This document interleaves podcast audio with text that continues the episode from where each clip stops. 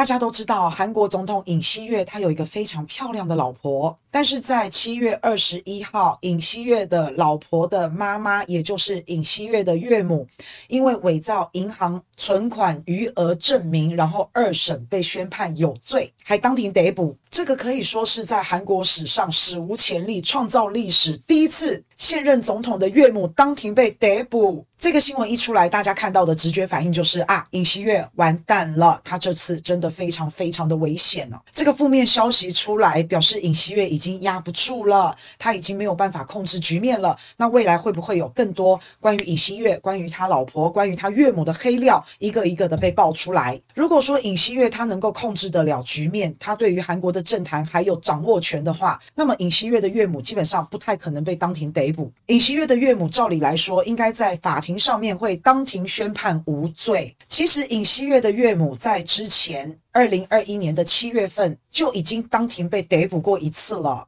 那个时候，尹锡悦的岳母她是涉嫌。非法经营疗养院，因为尹锡月的岳母她其实并没有医疗资格，但是尹锡月的岳母和其他的合伙人，反正就搞了疗养院就对了。那也有从韩国的国民健康保险公团领到了很多的钱钱，所以当时呢，韩国的地方法院就判了尹锡月的岳母三年的有期徒刑。当时呢，尹锡月的岳母也是当庭被逮捕，但是在那一个时空背景之下，那一个时候的尹锡月他是韩国的前检察总长。尹锡悦他因为要选总统，所以就辞掉了检察总长的工作，专心的去选总统。当时大家就一直在分析：天哪，尹锡悦要选总统，可是他的岳母又被抓了，那是不是很有可能会影响到韩国总统大选的选项？会不会影响到尹锡悦？但是最后尹锡悦还是获胜了，这大家都知道。尹锡悦当上总统之后，他的岳母本来一审被判有罪，但是女婿变成总统之后呢，二审被判无罪。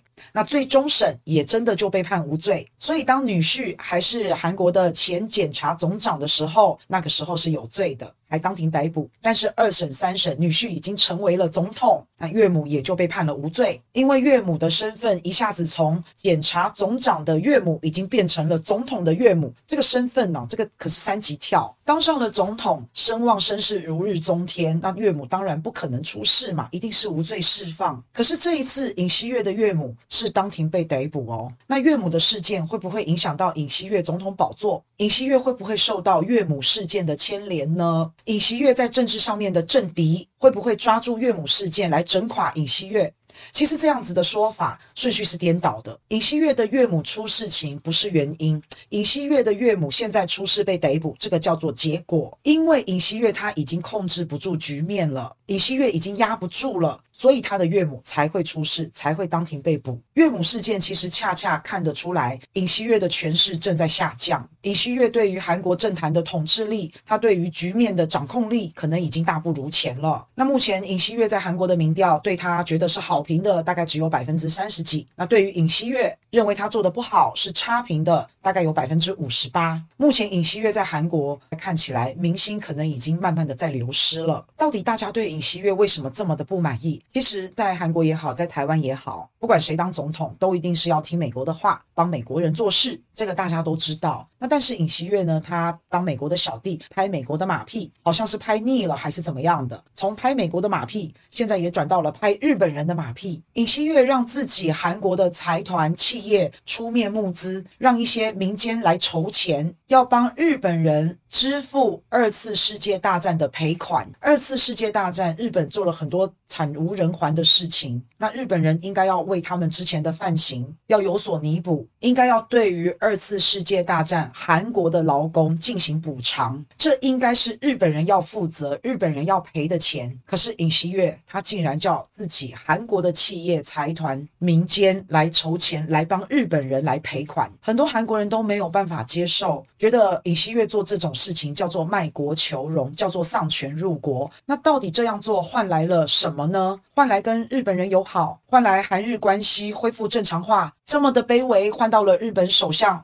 十二年之后再一次来到韩国访问，换到了日本人好高兴，换到了美国人好高兴。那但是韩国人可不开心啊。或许尹锡悦他在对外关系让日本、让美国真的都很开心，但是韩国的老老百姓超级不爽。老百姓不高兴，你民调低，那你的对手就有上下其手的空间了，就可以见缝插针了。你国政做不好，让老百姓不满意，你就算让美国人再满意，美国人再支持你，那都没有用，因为你必须知道，对美国来说，说韩国很重要。但是尹锡悦不重要，对美国人来说，韩国总统也好，台湾总统也好，这个位置谁坐对他都无所谓，反正你只要亲美就好，你只要当美国的代理人，你只要听话就好，你不要亲中就好。所以美国人他才不管你国内谁当总统。那现在韩国的老百姓对尹锡悦非常的不爽，这就给了尹锡悦的敌人很好的一个机会。在尹锡悦上一次总统大选，他的对手叫做李在明，李在明呢只输尹锡悦一点点而已。